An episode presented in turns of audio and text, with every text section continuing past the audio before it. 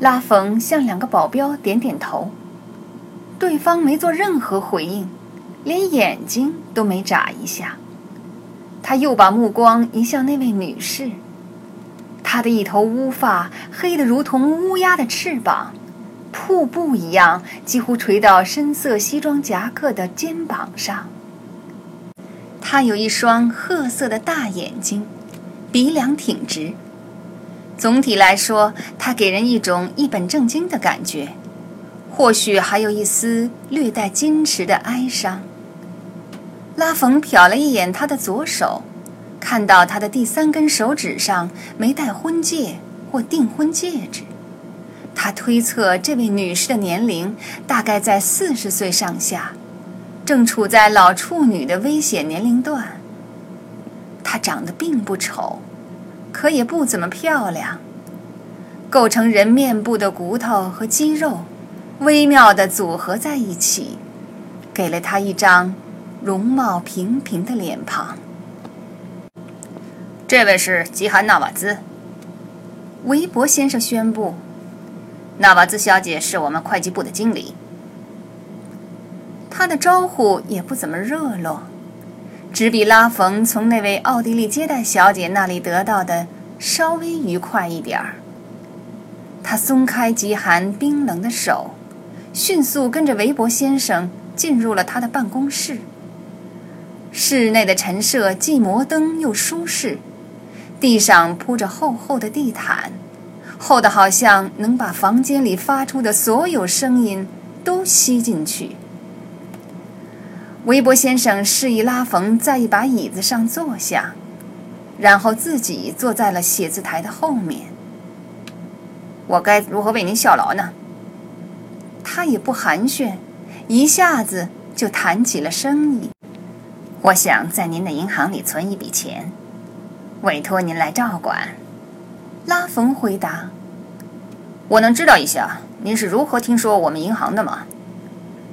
我有个生意伙伴是贵银行的客户，我能知道他是哪位吗？恕我不予奉告。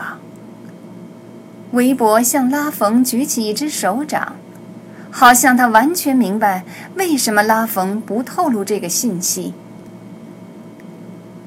我确实有个问题，拉冯说：“几年前，银行遇到些麻烦，这是真的吗？”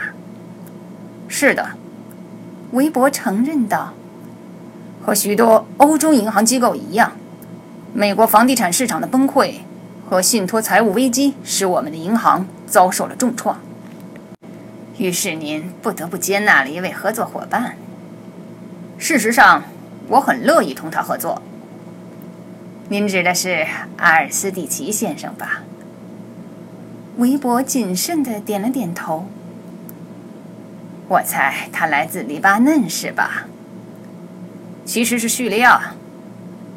太遗憾了。为什么？叙利亚在打仗。拉冯回答。韦伯面无表情。很显然，他不想谈论自己合作伙伴的援助国的时局。您德语讲得很好，听起来。好像您来自维也纳。沉默了一会儿，他说：“我在维也纳住过一段时间。现在您住哪儿？我持有加拿大护照，可我愿意把自己想成是世界公民。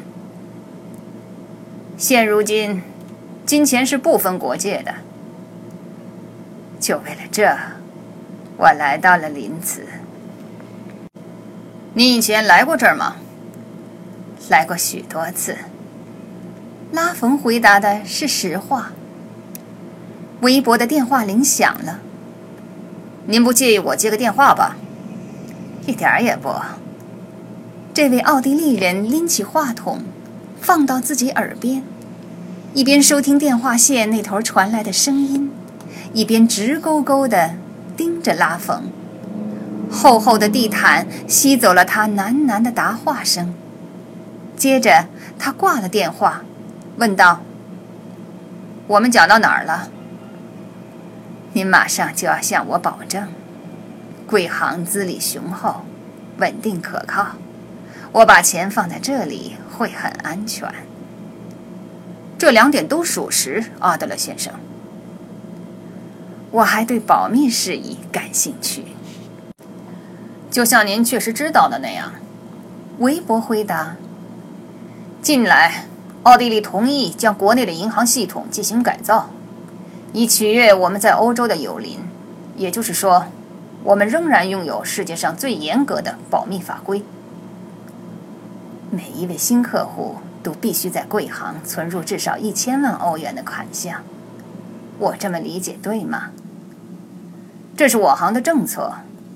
韦伯停顿了一下，然后问道：“这有什么问题吗，阿德勒先生？”“没有任何问题。”我想这就是您的回答了。您是个说一不二的人，这一点给我印象很深。阿德勒先生将头一点，表示接受韦伯的恭维。贵行内部还有谁会知道我在这儿有账户呢？只有我本人和纳瓦兹小姐。阿尔斯蒂奇先生呢？阿阿尔斯蒂奇先生有他自己的客户。我则有属于我的顾客。韦伯用他镀金的自来水笔敲打着桌面上的皮质台垫。好了，阿德勒先生，我们该怎么开始呢？我主意将一千万欧元存入您的银行，交由您来管理。我要您将其中的五百万以现金的形式保存好。剩下的部分，您可以用作投资。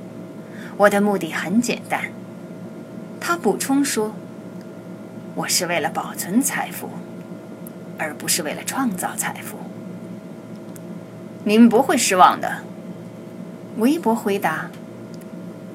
不过您应该知道，我们提供的服务是有偿的。是的，拉冯微微一笑说。保守秘密是要付出代价的。银行家手持自来水金笔，记下了拉冯特别说明的几个细节。碰巧的是，其中没有一项是真实的信息。为了纪念毛特豪森集中营里犯人们做苦工的大坑，拉冯选择了“采石场”这个词作为密码。对于拉冯选择的密码和集中营之间的联系，韦伯那发着光的秃脑袋永远也不可能搞明白。事实证明，他从未腾出时间参观过这个大屠杀纪念营，尽管毛特豪森集中营就坐落在他出生地几英里以外的地方。密码与我生意的性质有关。拉冯解释着，装出了一个假笑。那么您的生意是采矿业了，阿德勒先生？差不多吧。说罢，银行家起身，将拉冯委托给纳瓦兹小姐关照。拉冯需要填写几个表格，签署几份声明文件，双方还要就保密事宜和遵守税务法规。宣誓立约。韦伯银行的资产负债表上平添了一千万欧元，可纳瓦兹小姐的神情还是冷若冰霜，几乎没有丝毫的缓和。他并非天性冷淡，拉冯想，一定有什么别的原因。他看了看韦伯银行集团的救星。瓦利德·阿尔斯蒂奇办公室门口那两个站姿笔直的保镖。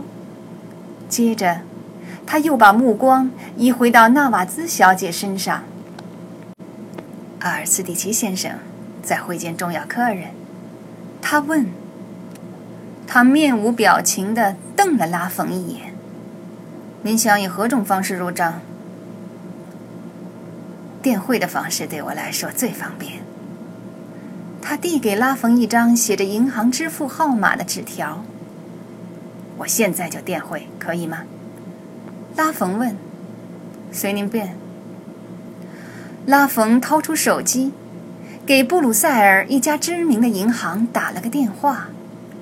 这家银行不知道自己掌控着以色列情报局在欧洲的大部分行动经费。拉冯让他银行账户的负责人火速将一千万欧元汇到奥地利林茨的维伯银行集团。这之后，他挂断电话，递给吉韩纳瓦兹一个微笑。最迟明天中午，您就能收到这笔钱。他说：“我能给你打电话确认吗？请一定这么办。”阿德勒先生递给纳瓦兹小姐他的名片，他也给了阿德勒先生一张自己的名片作为交换。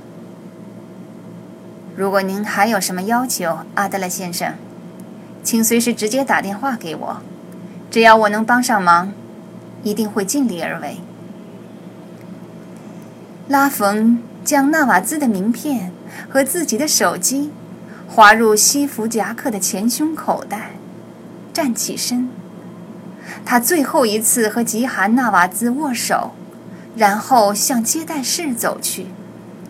年轻貌美的奥地利小姐正在接待室里等他。